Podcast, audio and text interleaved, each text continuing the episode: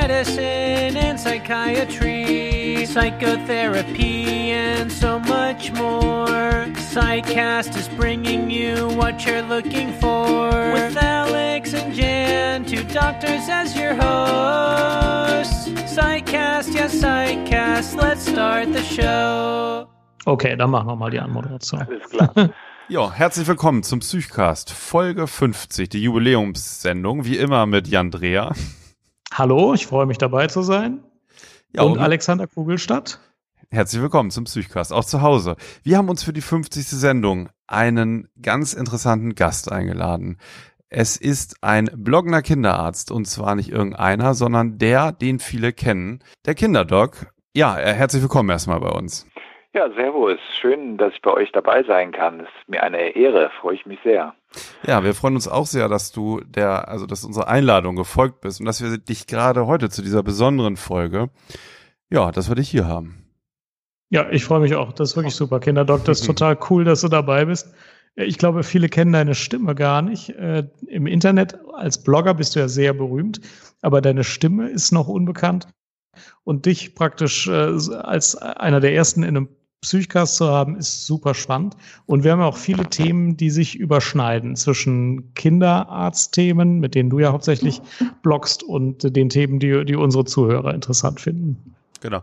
Vielleicht ähm, kannst du noch mal kurz erzählen, ähm, wie du in die Situation gekommen bist, in der du jetzt bist. Du bist einer der erfolgreichsten deutschen Medizinblogger, bist Kinderarzt in der eigenen Praxis, hast ein Buch herausgegeben und ja, bist jetzt heute sogar hier zu Gast. Also Ja, ich weiß gar nicht, wie er immer darauf kommt, dass ich so wahnsinnig erfolgreich äh, sein sollte, aber ich kann es ja mal kurz erzählen. sagen wir allen Gästen. Also, Genau. nee, also ich, ähm, ich mache das ja jetzt elf Jahre und ähm, es war am Anfang immer eher so ein ähm, ja, äh, bisschen rausventilieren von den Dingen, die ich so in der Praxis erlebe. Ich war schon immer sehr oder bin es immer noch sehr internetaffin und schreibe halt auch gerne, habe ich auch schon immer gemacht und ähm, habe eine Zeit lang auch Tagebuch geführt. Aber irgendwie habe ich gedacht, das äh, muss ja auch irgendwie mit den neuen Medien ganz gut funktionieren. Und interessanterweise habe ich eigentlich vor meinem eigenen Bloggen gar nicht so richtig viele Blogs gelesen oder eigentlich gar keine, zumindest regelmäßig. Inzwischen schon, also man kommt ja auch irgendwie in die Szene rein.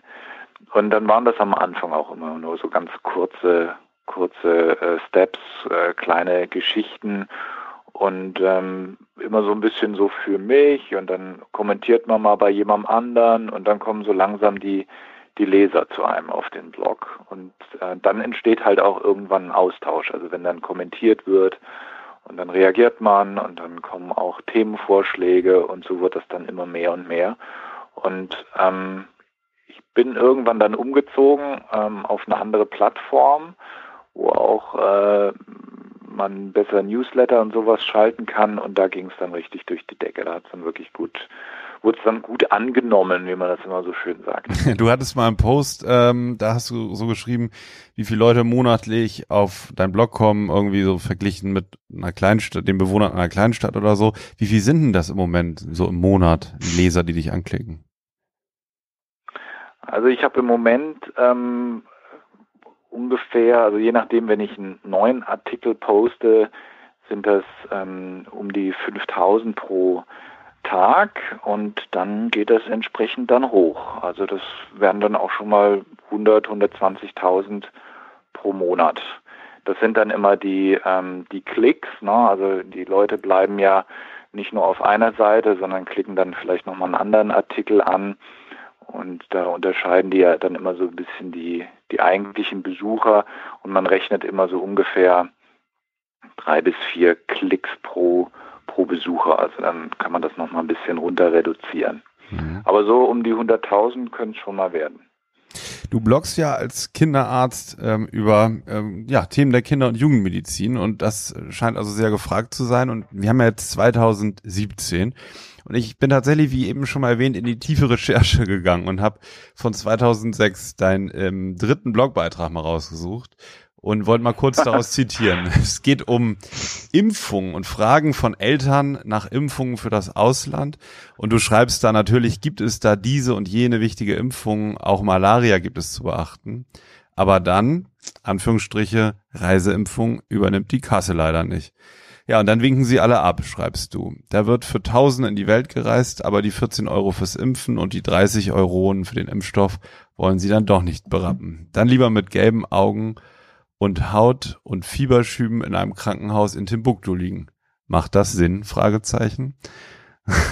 Das war so dein Einstieg, das waren so deine ersten Gedanken, die du da beschrieben hast. Und ähm, ja, jetzt wird die Hörerin und der Hörer relativ schnell sagen, naja, das ist ja heute immer noch genauso aktuell.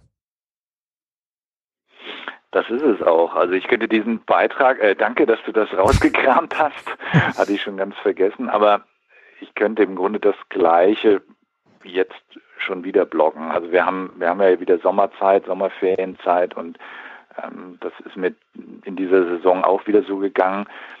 Die Leute kommen zu knapp, zu spät von einer äh, Auslandsreise oder von einer exotischen Reise, sagen wir mal so. Es geht ja nicht um die um die Nordseereise, sondern äh, die reisen dann nach Asien oder oder Indien und ähm, beachten dann die entsprechenden Empfehlungen nicht. Und ähm, nee, da ändert sich nichts. Da kann man mhm. sich manchmal den Mund fusselig reden. Nur kommen natürlich auch immer wieder neue Eltern. Es sind ja nicht immer die gleichen. Ja. Das sind ja keine Wiederholungstäter.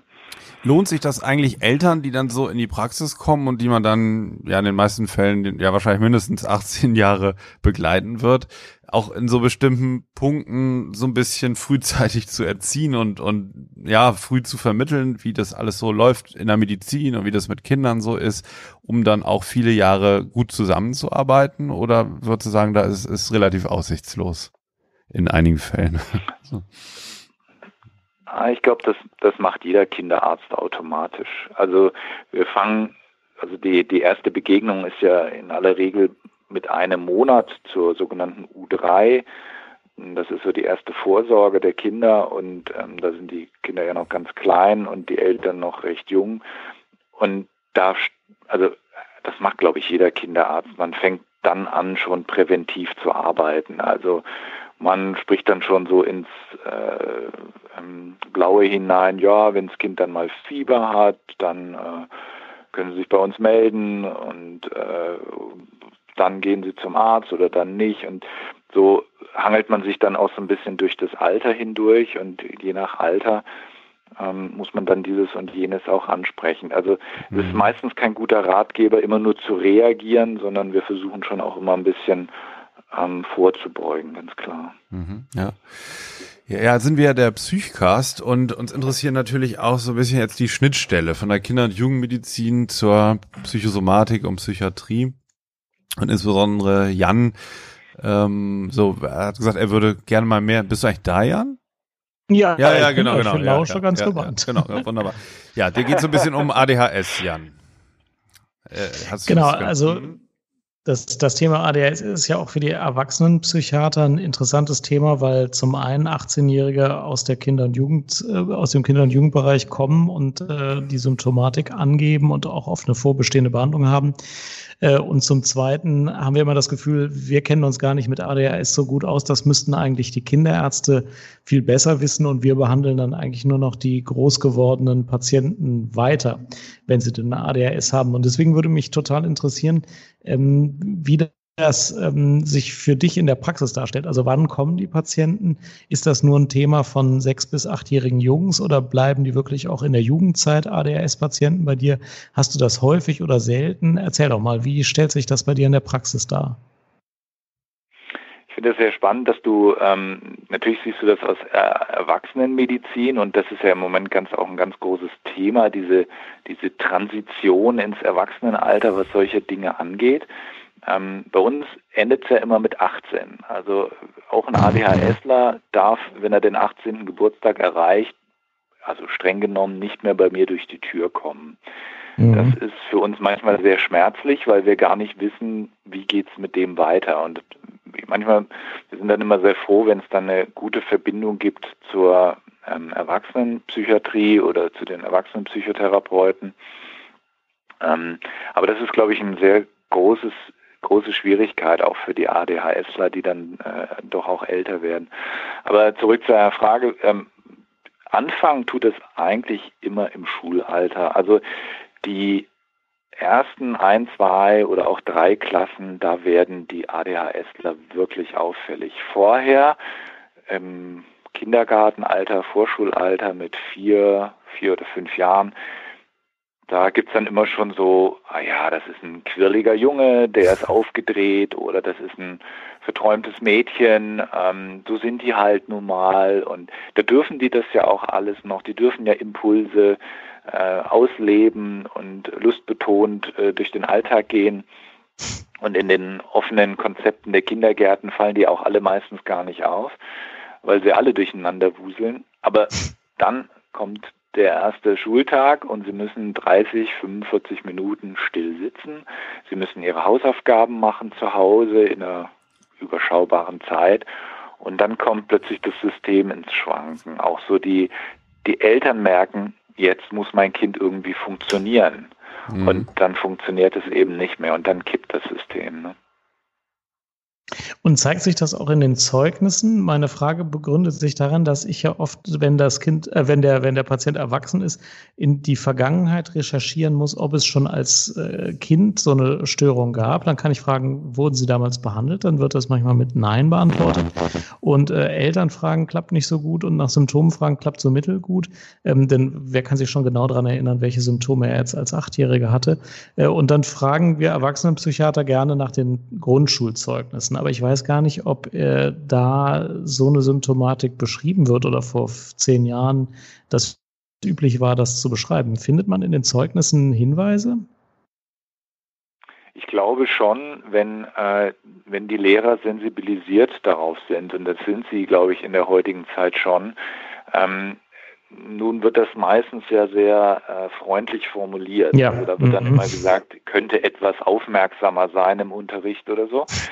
ähm, mhm. Also äh, wirklich an den Noten kannst du das ja nicht immer festmachen. Also es gibt ja mhm. auch ADHSler, die haben tippitoppi Noten, da spricht gar ja. nichts dagegen, wenn, wenn die das gut kompensieren können. Ne?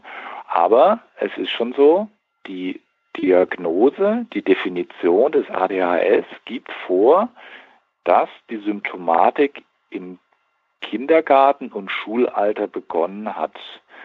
Mhm. Und ähm, also das, das ist so, aber sie darf eigentlich erst im Schulalter definiert werden. Also erst dann sprechen mhm. wir vom ADHS. Vorher eben nicht, so ist das festgelegt. Aber es, es soll, also das darf nicht irgendwann mit zwölf plötzlich an, anfangen, dann liegt es vielleicht an irgendwas anderem.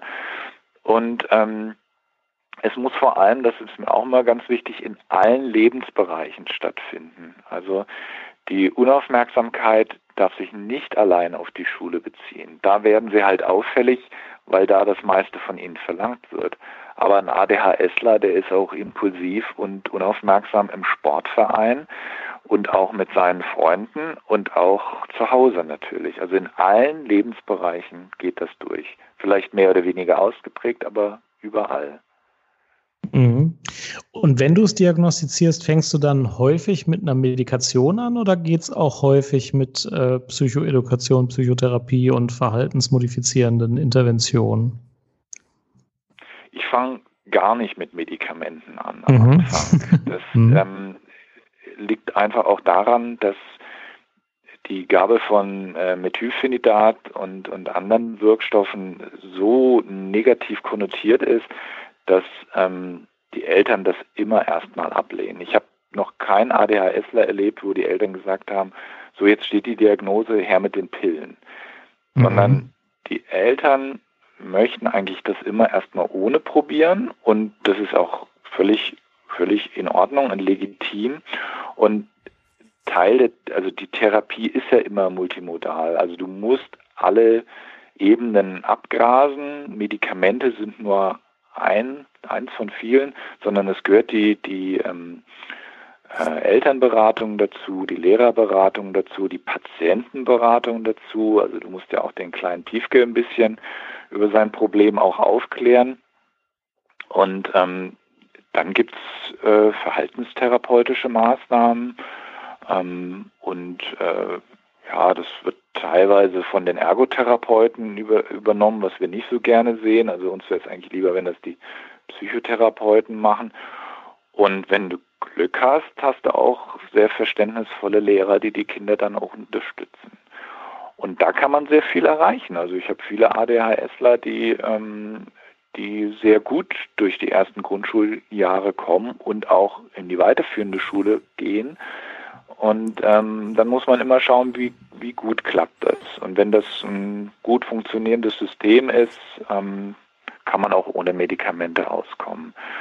Ähm, aber meistens entsteht dann doch irgendwann ein so starker Leidensdruck, dass wir dann immer sagen, okay, dann lass es uns doch mal mit Medikamenten probieren. Und wenn dieser Punkt erreicht ist, ist der Aha-Effekt meistens umso größer. Dann geht man natürlich ungern hin und sagt, hätten wir mal schon früher, ich habe es Ihnen ja gleich gesagt, das ist natürlich keine gute Idee, sondern ähm, man sagt einfach, okay, jetzt äh, sind wir an dem Punkt und jetzt können wir alle gemeinsam dran tun, dann sind die Eltern auch immer überzeugt. Und dann macht, dann ziehen sie auch mit. Mhm. Ja, wo, wo du gerade Eltern ansprichst, ne? Ähm, ich, also Jan und ich, wir haben ja auch Kinder und ähm, ja, meinen bei uns selber auch verschiedene Verhaltensweisen schon bemerkt zu haben.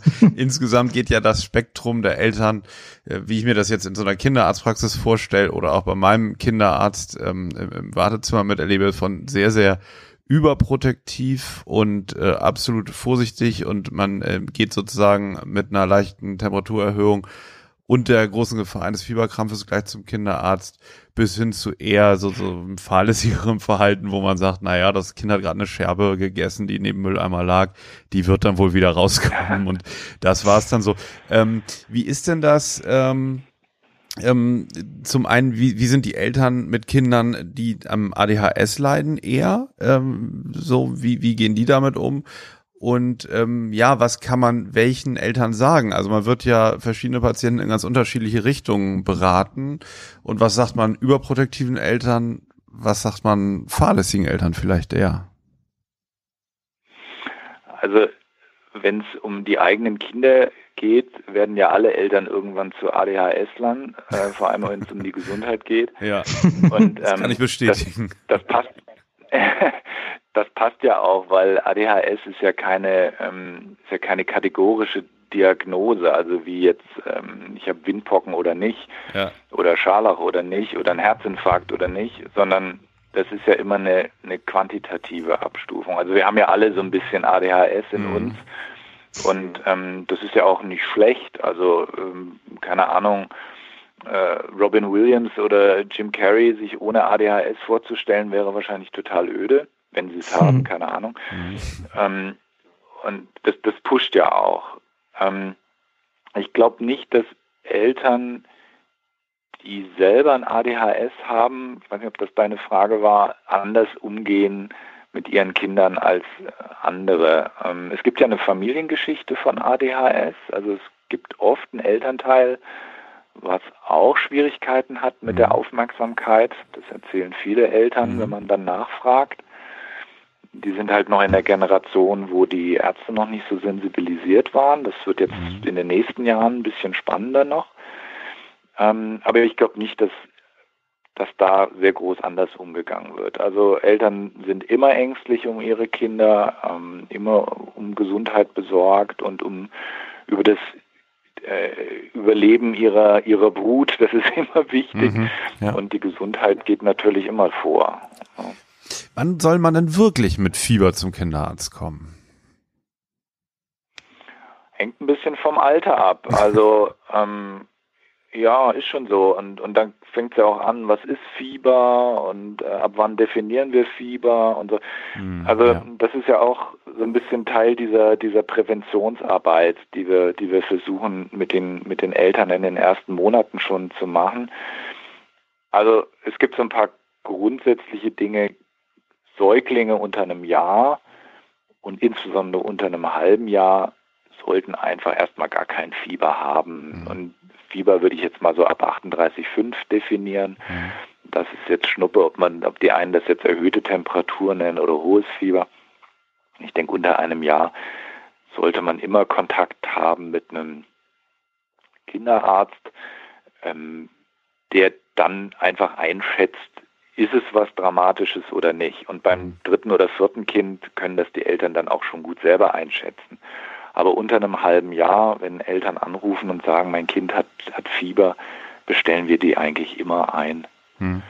Das muss jetzt nicht, das muss jetzt nicht ähm, innerhalb der nächsten halben Stunde sein und das muss auch nicht nachts um drei sein, aber wie heißt es immer, zeitnah, ne? also so innerhalb von einem halben Tag mhm. oder am gleichen Tag. Und dann kann man ja auch gucken.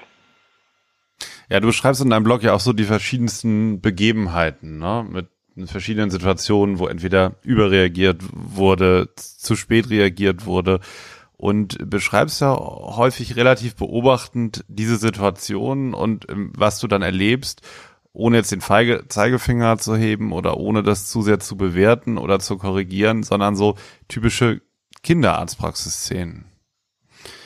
Ähm, mhm. Was würdest du denn, ähm, also was würdest du denn sagen, was ist denn jetzt 2017 so, ja, das häufigste oder so eine Tendenz? Wie sind denn Eltern im Moment so? Ähm, ich glaube, Eltern sind zutiefst verunsichert.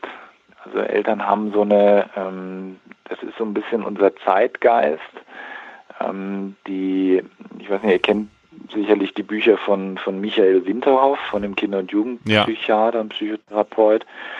Ähm, der ist ja, ja, das Kinder so wieder Kinder sein, glaube ich, ne? Ja, ja. Genau, und das mit den Tyrannen, ne? Also ja. Äh, Kinder sind Tyrannen und so. Aber der hat äh, genau dieses Kinder, lass Kinder wieder Kinder sein, da hat er ja so dieses Bild aufgezogen, dass die Eltern so in so einem Panikmodus sind, so nennt er das. Mhm. Ja? Also dass, dass wir, wir permanent besorgt sind und auch das Internet mhm. ähm, informiert, natürlich überinformiert sind und vielleicht auch ähm, völlig ungefiltert natürlich informiert sind. Und das führt bei vielen Eltern zu, ne, zu, einer totalen Unsicherheit und die verlieren so den, den Instinkt für die, für die Natürlichkeiten des, des ähm, Krankseins auch im ja. Kindergarten oder in der Schule dann. Ne? Also ich glaube, dass Eltern sehr verunsichert sind und das das ist, glaube ich, ein stetiges äh, Bestreben von, von uns Kinder- und Jugendärzten, dass wir versuchen, da auch den Eltern wieder eine gewisse Sicherheit zu geben, dass wir auch das versuchen wieder zu filtern und sagen, das ist jetzt nicht so schlimm und mhm. äh, das Fieber geht auch wieder vorbei und so. Ähm, das fruchtet bei manchen, bei manchen auch nicht. Ist natürlich auch eine Charaktersache. Hm. Was und du so beschreibst, einmal ganz kurz noch, Jan, ähm, eine Sache, ja. was du beschreibst, ähm, diese, die, die, das Wissen aus dem Internet, das ist ja sozusagen das Zeitalter der Informationsfreiheit. Das heißt, jeder kann eigentlich jederzeit das ganze Wissen abrufen, auf das ein Kinderarzt auch Zugriff hat. Ne? Man kann sich gleich Studien oder neue Erkenntnisse raussuchen, Leitlinien, was weiß ich und hat eigentlich das ganze Wissen zur Verfügung. Und ich frage mich, ob das dann immer häufiger so auf Kosten der Intuition geht. Also das Kind mal anzugucken, wie geht's dem Kind eigentlich, ähm, wie ist es mit der Atmung, etc. Ja, also so so das was man was man früher so in einer Großfamilie hatte, da hatte dann die Oma irgendwie die Intuition, hat dann die Kinder angeguckt und hat dann gesagt, der Bengel geht in eine Schule oder so. Ne? Also dieser natürliche Umgang, dieser natürliche Umgang mit, mit, äh, ja, mit Krankheiten oder irgendwie, sagen wir mal, ungewöhnlichen Zuständen. Äh, beobachtest du das also auch in der Kinderarztpraxis tatsächlich so? Ja, auf jeden Fall. Und ähm, das sind auch nicht, also ich würde da die, die Großeltern auch mit reinnehmen. Also sogar die Großeltern ja. verlieren inzwischen die Intuition. Und ähm, äh, äh, sagen immer, ach, das arme Enkelchen, äh, das muss jetzt aber ganz schnell zum Arzt, wo die Mutter vielleicht sagt, nee, nee, das kenne ich schon, das ist halb so schlimm. Also ja, ja. Ähm, da verlieren alle so ein bisschen die Intuition. Ähm, ich glaube, so teilweise bringt man das so ein bisschen natürlich mit. Ähm, man ist ja auch irgendwie sozialisiert worden von den eigenen Eltern. Wie sind die eigenen Eltern mit, mit Krankheiten umgegangen? Das ist, das ist natürlich mhm. so.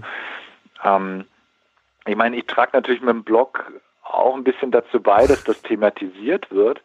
Ähm, ich bin mir auch bei manchen Beiträgen nicht so sicher, ob es immer so gut ist, äh, manche Sachen zu schreiben, weil ähm, ich versuche das natürlich auch entsprechend zu filtern, aber es sorgt natürlich dann auch wieder für Unruhe. Ne? Also manche Eltern lesen das und sagen, vielleicht habe ich das jetzt gerade und am nächsten Tag stehen sie vielleicht bei ihrem Kinderarzt, ich habe das hier, dieses und jenes beim Kinderdoc gelesen. Nee, ich finde das total gut. Also ich lese ja auch in meiner Rolle als als Vater deine Beiträge und ich finde, die, diese, das Bloggen führt ja dazu, dass ähm, diese medizinischen Überlegungen so ein bisschen zum Teil der Auseinandersetzung werden und nicht nur das, was man auf dem Spielplatz bespricht, der, die einzige Quelle von, von Gedanken ist und dass die Ärzte sich irgendwie auch beteiligen. Und selbst wenn was einen verunsichert, also mehrheitlich kommen doch irgendwie, ähm, also äh, entsteht doch Klarheit und, und setzt sich doch irgendwie eine, eine, eine ähm, ge, also eine genordete Sicht auf die Dinge durch, wenn man sich eben mit vernünftigen Positionen beteiligt. Also ich finde das total hilfreich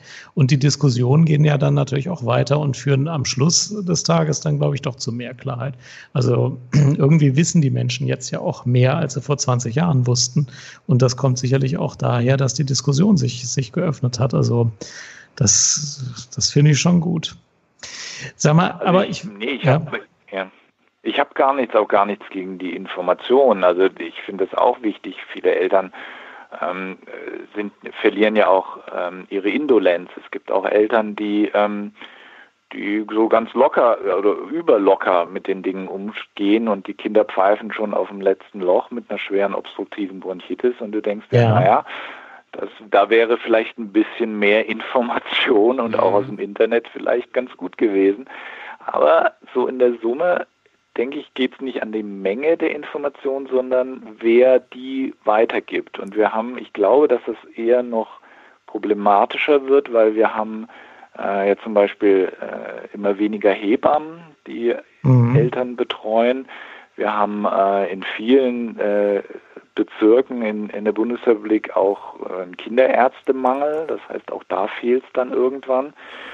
Ähm, von den Omas haben wir schon gesprochen. Also das, ich glaube, dass das noch weniger, noch, noch weniger direkte Beziehungsinformation ist. Ne? Es wird immer mehr das, ähm, das Internet ähm, oder äh, ja, äh, Gerüchteinformation. Ja? Die Nachbarin hat gesagt oder die Erzieherin hat gesagt und so.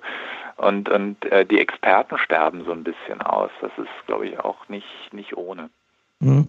Sag mal, und das, was sich da auf Krankheiten bezieht, dass die Leute eher mit Unsicherheit zu kämpfen haben und die natürliche Intuition ein bisschen verlieren. Manchmal denke ich, dass sich das auch auf den Erziehungsstil bezieht. Zwar war der autoritäre Erziehungsstil vor 40 Jahren äh, sicherlich schlechter als der weniger autoritäre Erziehungsstil, der jetzt vorherrscht.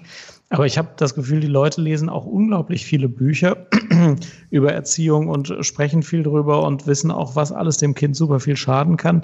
Aber einfach mal den Tisch aufräumen nach dem Essen, das fällt vielen schwer irgendwie zu sagen. Ähm, wie viel hast du als oder? Wie viel hast ja, du als Kinderarzt ja. eigentlich mit Erziehungsfragen zu tun? Reicht die Zeit dafür und kommen die Leute damit zu dir?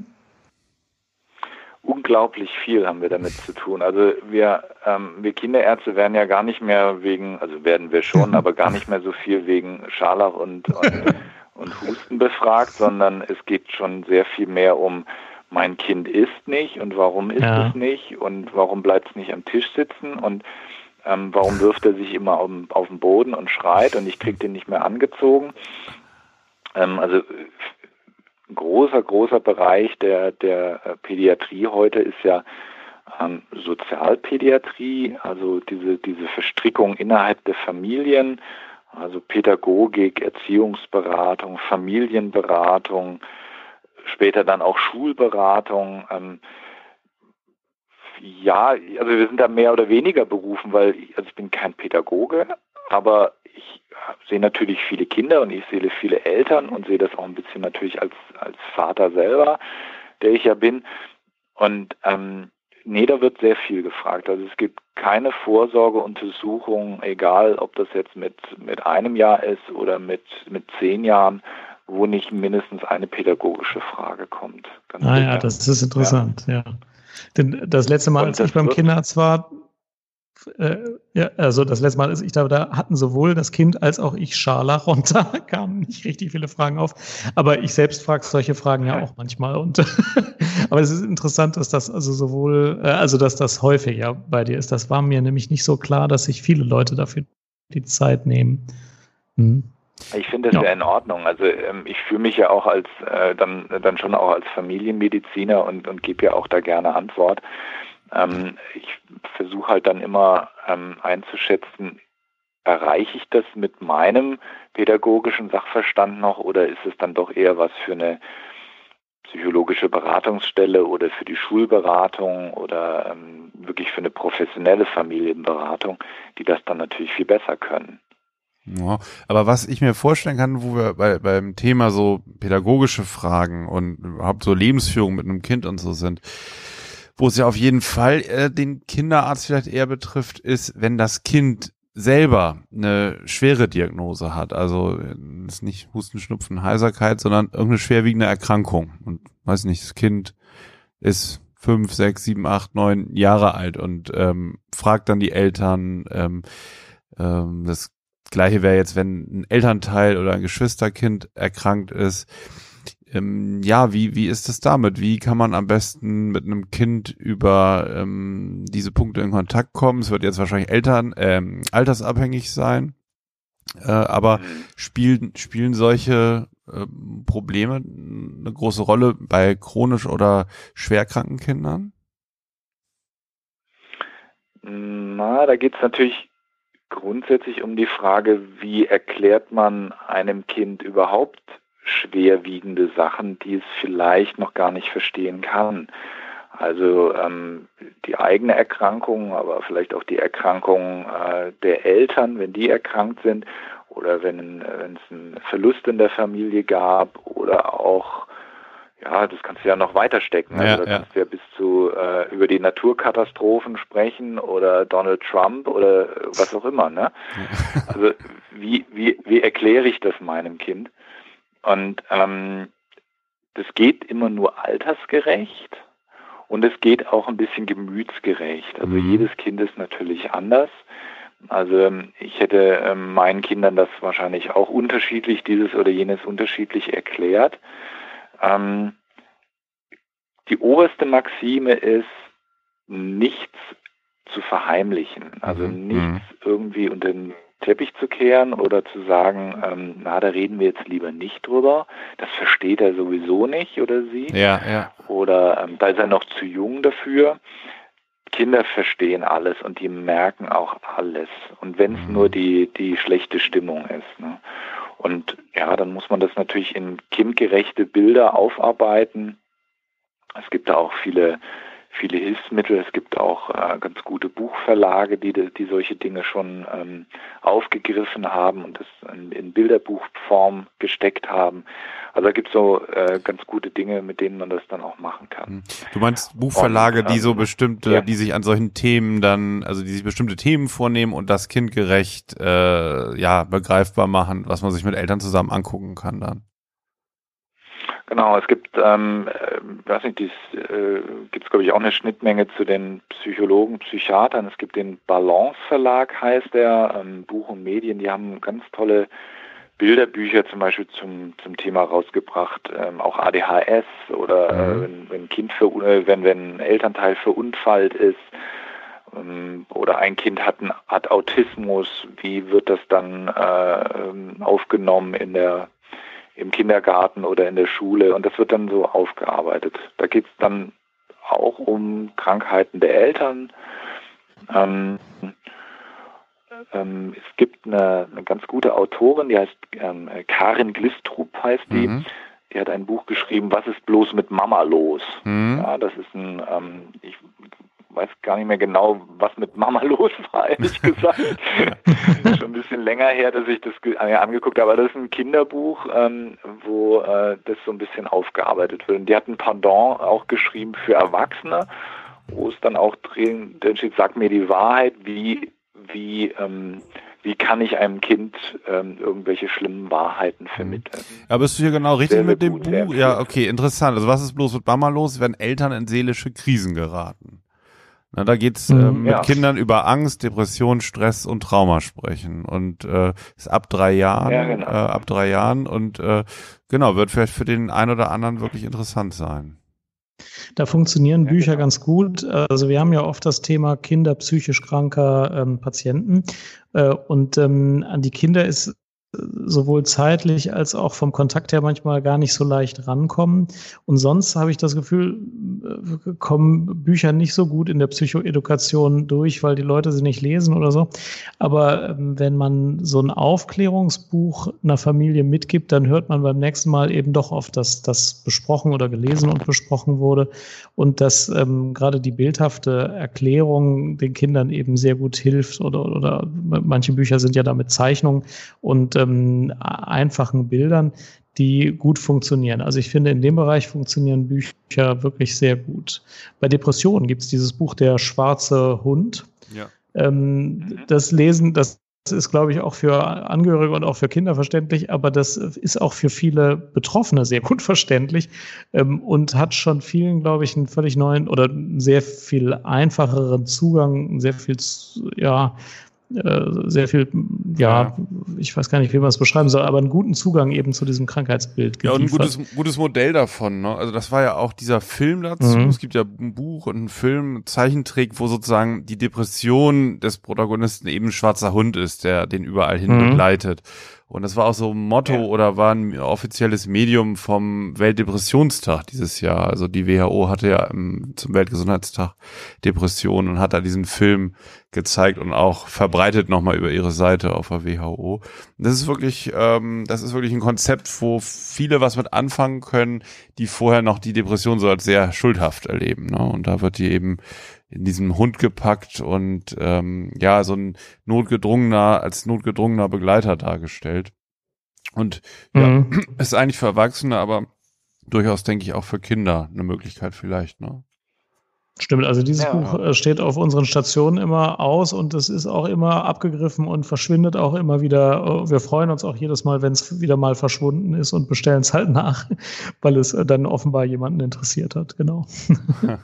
So, das ist ja eine sehr wohlwollende Interpretation bei euch auf der Station. Gefällt mir aber gut. Ja, Ja, also. also, ähm, lieber Kinderdoc, ich kann jetzt ähm, aus dem privaten Bekanntenkreis die Frage, glaube ich, besser, noch besser beantworten. Die Frage war nämlich, kann man einem sechsjährigen Jungen dann erzählen, bevor er eine Flugreise macht, dass ein Flugzeug prinzipiell auch abrennen kann? Und zwar auf direkte Nachfrage des Kindes, wie das denn eigentlich mit den Flugzeugen ist, ob die denn eigentlich brennen können oder ob das denn schier unmöglich sei. Und ähm, ich finde das gut, das hast du nochmal ganz konkret eigentlich beantwortet, dass, dass ähm, ja die oberste Prämisse eben ist, ehrlich zu sein und das, was man weiß, auch zu sagen, ne? an, der, an der Wahrheit zu bleiben. Ja, natürlich. Also ich kann ja auch mit einem Kind nicht ähm, in, in ein Flugzeug steigen und sagen, hier passiert überhaupt nichts, das geht alles super.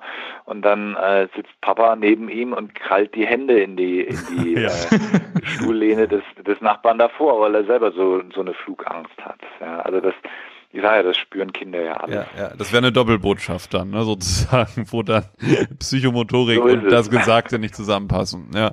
Also ich jetzt, meine Tochter hatte auch eine Zeit lang immer Angst jetzt vor Feuer, nachdem in der Kita so ein Probealarm war. Und ich habe ihr immer gesagt, also wenn es brennt, versuche ich sie halt möglichst rauszutragen ne, und sozusagen mitzunehmen. Also das wäre dann vielleicht eher so ein Weg, ne, zu sagen, so, ja, also wir als Eltern oder ich als Vater oder so, ja, versucht dann irgendwie das zu verhindern oder dir zu helfen, aber klar kann die Bude auch brennen oder das Flugzeug oder was auch immer gerade.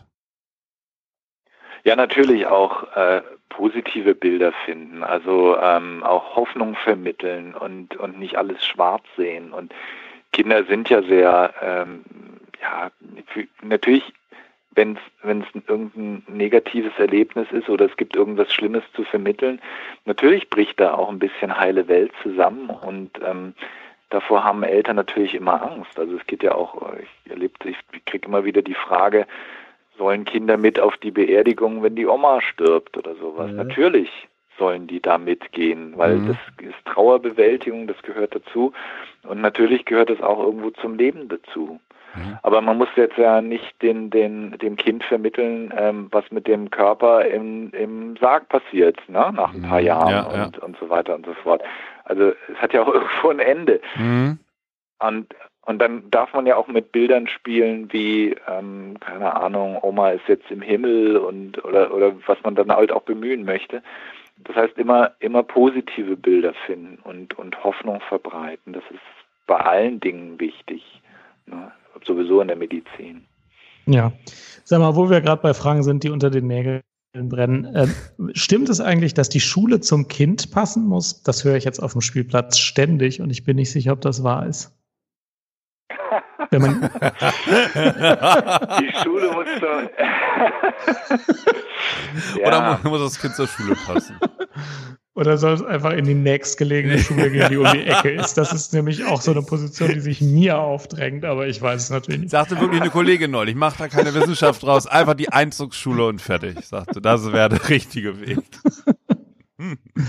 Also ähm, wir haben uns ja auch viele, viele Schulen angeguckt bei uns in der Umgebung äh, für unsere Kinder und äh, unsere Kinder waren zum Glück sehr pragmatisch. Die haben gesagt, wir wollen auf die Schule, wo unsere Freunde hingehen und die Schule, wo wir mit dem Fahrrad hinfahren können und das ist uns egal, ob das andere ein Sportgymnasium ist und das andere irgendwie einen Schwerpunkt in Chemie hat. Das, äh, wir wollen da hinradeln und fertig und dann haben wir das halt auch genommen. Ähm, ich, ich glaube, also um, um die Frage zurückzuspielen, ich glaube, die Schule muss nicht auf das Kind passen. Besser ist es eher, dass der Lehrer oder die Lehrerin auf das mhm. Kind passt.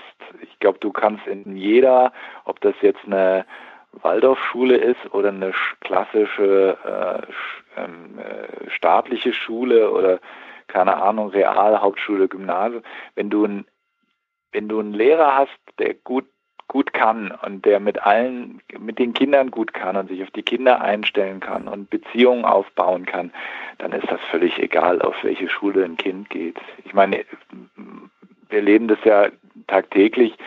Ähm, die können sonst wie gut in irgendeinem Fach sein, wenn der Lehrer scheiße ist, ist die hm. Note auch Mist. Ne? Ja, das also Gefühl habe ich auch gerade in der Grundschule. Wenn der Klassenlehrer ja. super ist, ja. dann ist es völlig egal, welche Schule da drum gebaut ist. Äh, ja. dann äh, ist auch egal, welches Konzept auf dem Internet steht. Am Klassenlehrer hängt da wirklich extrem viel und das ist wahrscheinlich auch in der weiterführenden total, Schule immer noch total, so. Ja, das kennen und, wir auch. Und, und ein Fach, wenn ein Fach auch, äh, wenn man ein Fach überhaupt nicht mag, und plötzlich kommt mal ein Lehrer, der, der die Kinder mitreißt und, und für, dies, für die trockenste Physikstunde begeistern kann, ähm, dann bleibt auch was hängen. Ja? Also das, das ist mhm. doch immer so. Das haben wir doch auch erlebt in der Schule. Ja, das ist beruhigend, Kinderdoc, dass, dass die Sachen ähm, auch, auch in deinem Fachgebiet sozusagen oder in, in der Kindheit so sind, wie sie eigentlich auch bei uns sind. Also dass, dass ja, dass Bindung, Beziehung und, und diese ganzen Sachen bei sowas natürlich wichtig sind. Weil, ja. also für mich als Erwachsenenarzt finde ich immer, dass mit den Kindern das ist noch so ein bisschen sowohl medizinisch als auch so halt oh, häufiger mehr böhmische Dörfer noch so. Aber ähm, also genau das kenne ich ganz viel von therapiesuchenden Patienten, die sagen, also ich habe jetzt jemanden gefunden, Therapeuten und hat das alles ganz super und der ist total nett und ich fühle mich da gut aufgehoben. Aber der macht eben Verhaltenstherapie und nicht tiefenpsychologisch fundierte Psychotherapie, wo man dann aber nur sagen kann, die ganze Theorie und alles, wie das jetzt beschrieben wird, ist gar nicht so wichtig, ne? sondern das, was da passiert und ähm, ja, was die miteinander aushandeln. Und so scheint mir das ja, wie du das jetzt beschreibst, auch bei der Schulwahl zu sein. Also wenn Kind und Eltern da ein gutes Gefühl haben und da gute Sachen passieren, dann hat man, ist man an der richtigen Stelle da in der Klasse oder bei dem Lehrer. Wobei du das halt nicht vorher weißt, ne, an welchen Lehrer du jetzt gerätst. Und äh, da gibt's ja dann auch immer die tollsten Horrorstories. Oh, wenn man zu der Frau so und so kommt, oh, das geht ja gar nicht. Und so. Mhm. Das ist ja auch immer ganz schlimm. Ne? Das sind aber häufig die Besten dann auch. Das stimmt. ähm, gibt es irgendwie äh, moderne Schulkonzepte, wo es einen Run drauf gibt, von denen du sagen würdest, uh, das ist aber irgendwie weiß ich nicht, also hier gibt es bei mir in der Nähe so eine Schule, das ist so ein ganz offenes Konzept irgendwie, die wird in der Lokalpresse häufiger auch mal ausgeschlachtet im negativen oder positiven Sinne.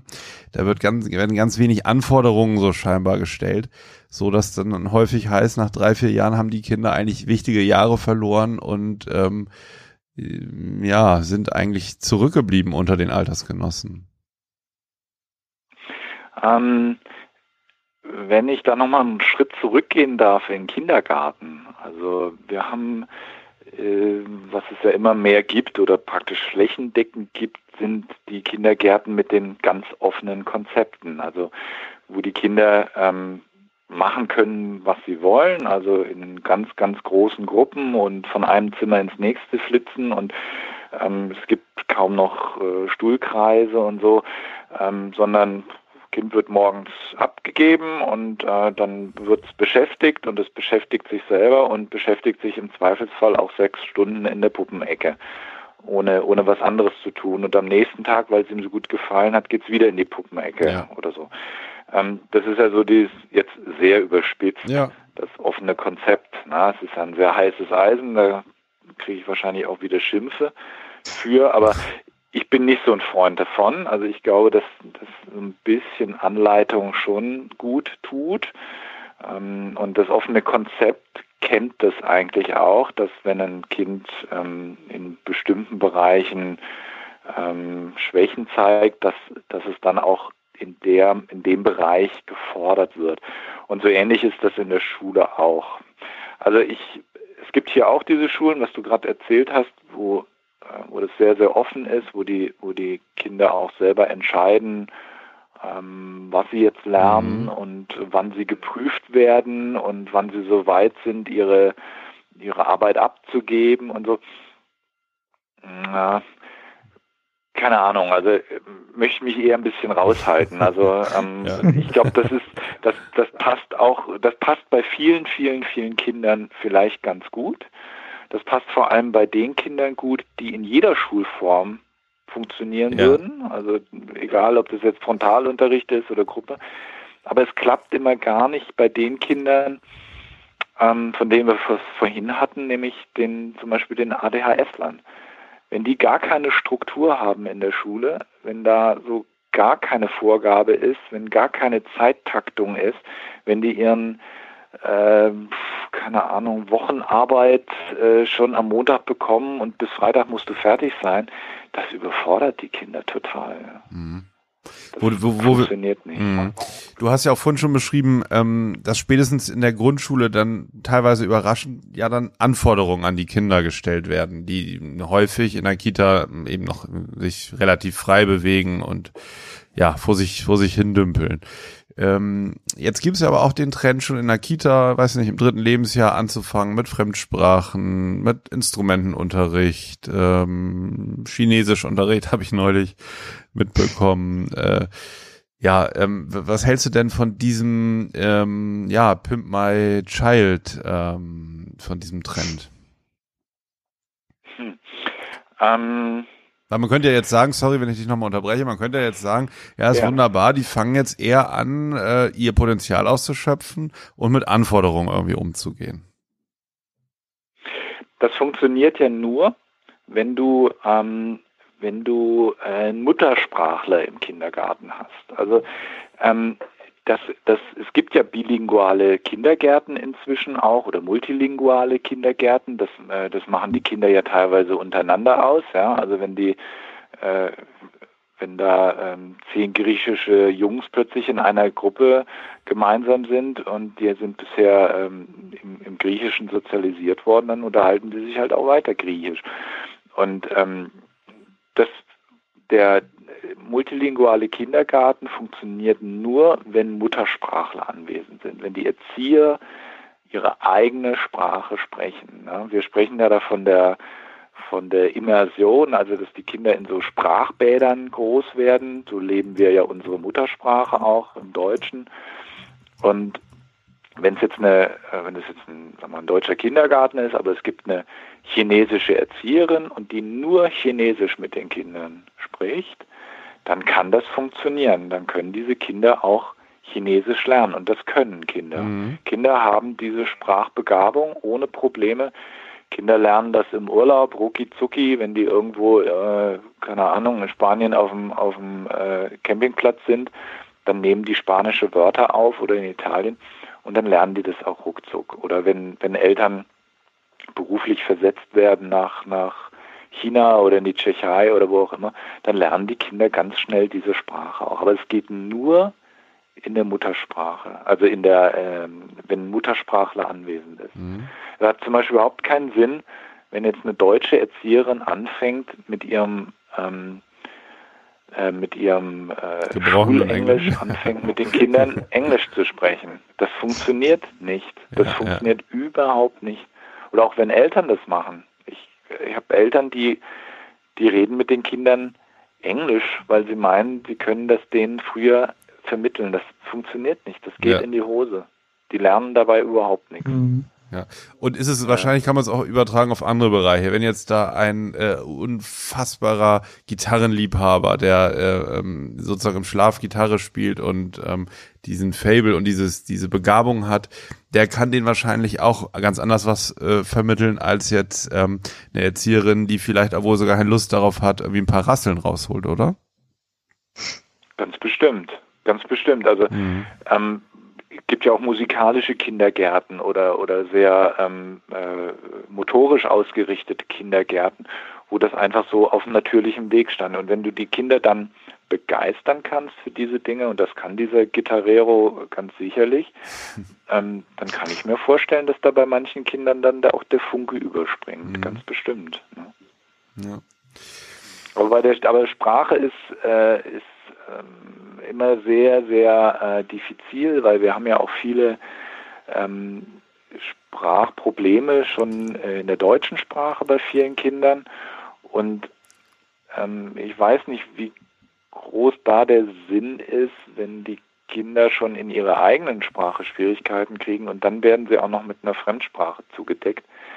Ähm, da wird, glaube ich, Sprachförderung ein bisschen missverstanden. Also du mhm. musst ja erstmal deine Muttersprache wirklich gut lernen, um auch andere Sprachen gut lernen zu können. Das ist ein Grundprinzip in der Sprache, im Spracherwerb. Und ähm, da ist es egal, was die Primärsprache ist, solange einer deiner Eltern das spricht, dann äh, ist es auch wurscht. Ich meine, wir haben ja auch Eltern, die da ist der eine ist äh, Deutscher und der, die Mutter ist Türkin oder Türkin und Italiener oder, oder was auch immer, was es schon alles für, gibt es ja die ganzen Kombinationen und das schaffen die Kinder auch. Aber dann darf eben auch nur ein Elternteil eine Sprache sprechen. Ja. Ne?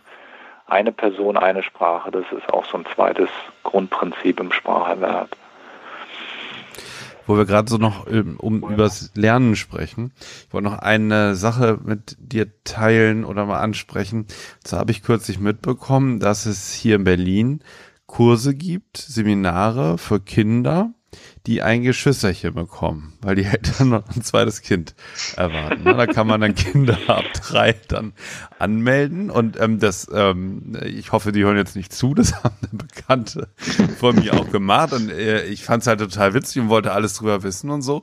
Es war dann tatsächlich so, dass da dann so drei, vierjährige Kinder eben saßen und dann drüber geschult wurden, wie das denn sein würde.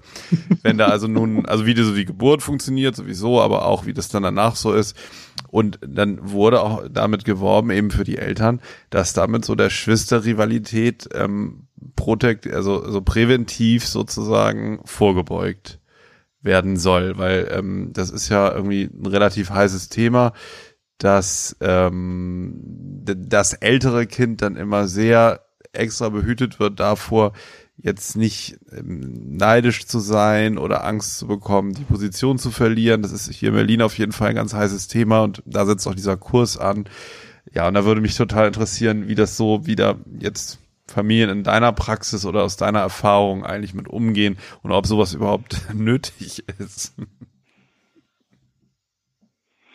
Du bringst mich ja auf ein ganz neues äh, Schulkonzept. das ist ja, das, nee, also ich glaube, man kann aus allem wirklich ein Problem machen. Und, ja, ähm, das kann man. Das, das, passt, das passt so ein bisschen in dieses, in dieses Bild, dass alles irgendwie äh, verschult sein muss und äh, Informationsverbreitung, wo es nur geht, und jetzt auch noch an die Kleinen, um, um sich auf ihr Geschwisterchen vorzureiten. Also Geschwisterrivalität im, sagen wir mal, im pathologischen Sinne, sowas ja. es ja auch, ja. Mhm. Ähm, da da geht es ja um die, um, immer um die Gunst der Eltern, ja, wer wird jetzt bevorzugt. Ähm, das ist diese, das ist diese emotionale Störung des Kindesalters, wo ja sehr, sehr viel subsumiert wird. Und äh, da gibt es ja auch eine pathologische Geschwisterrivalität. Aber ich glaube, von der sprechen wir ja so gar nicht, sondern eher so dieses natürliche Beharken von von Kindern untereinander. Und ich ich glaube, da würde ich also überhaupt kein Problem sehen. Also wenn man sich Hundewelpen anguckt, die, die miteinander balgen und sich verbeißen und, und das so im Spiel machen, es ist ja so eine Mini-Sozialisierung in der Familie. Ich meine, so lernen die das halt. Ja, die üben ja für später. Und ähm, die, die lernen auch Regeln einzuhalten im kleineren Menschen gegenüber. Und der Kleinere lernt Regeln einzuhalten dem großen Bruder gegenüber. Und ähm, es ist immer ein Geschenk, wenn, wenn ein Geschwisterkind ein kleines Geschwisterkind kriegt. Also, oder vielmehr die Eltern das dann kriegen, weil die lernen ja Fürsorge. Das ist ja was ganz Tolles. Und ich glaube, man muss da nicht immer, immer total totale Probleme sehen. Ne? Also die lernen Teamwork äh, als Kinder, mhm. die lernen auch Respekt vor dem anderen Geschlecht, ja, also äh, Junge und Mädchen, das ist ja auch ganz toll. Also wenn es eine große Schwester gibt oder einen kleinen Bruder oder einen großen Bruder, kleine Schwester, einfach dieser dieser Umgang mit Natürlichkeit mit dem anderen Geschlecht, das sind alles alles ganz normale natürliche Vorgänge und ich glaube, da sollte man sich auch nicht zu sehr einmischen. Hm. Ja. Ja, lieber Kinderdog, ähm, es war eine sehr, sehr interessante Stunde mit dir, die jetzt zu Ende geht. Wir bedanken uns sehr bei dir, dass du zu Gast warst bei uns. Vielleicht würden unsere Hörerinnen und Hörer, die wenigen, die dich noch nicht kennen, noch einmal wissen, wie man deinen Blog und vielleicht deinen Facebook oder Twitter am besten findet. Ja, sehr gerne. Also es hat mir auch sehr Spaß gemacht bei euch. Ähm, vielen Dank nochmal wirklich für die Ehre. Ähm, mich erreicht man unter Kinderdoc mit C www.wordpress.com, kinderdoc.wordpress.com mhm. oder über Twitter, Kinderdoc. Ähm, genau, da stehe ich glaube ich einfach unter Kinderdoc. Äh, Facebook bin ich nicht mehr, da habe ich mich so ein bisschen rausgezogen. Das so. hat mir nicht so viel Erfüllung gegeben. Ja. ich, ich bin jetzt mehr auf Twitter und auf meinem eigenen Blog unterwegs. Ja. Prima. Ich möchte mich auch nochmal ganz herzlich bedanken. Ich fand es auch super spannend. Es hat mir großen Spaß gemacht. Vielen Dank, dass du dir die Zeit genommen hast. Das war sehr schön. Danke sehr. Ich danke euch sehr. Bis bald mal wieder und äh, ja, ich bleibe euch treu. Jo, super. Bis bald. Viel Spaß äh, auf Kinderdog-Blog und vielen Dank fürs Zuhören zu Hause. Und wir sagen Tschüss bis zur 51. Folge des Psychcast. Bis dann. Ciao. Tschüss. Tschüss. Ciao.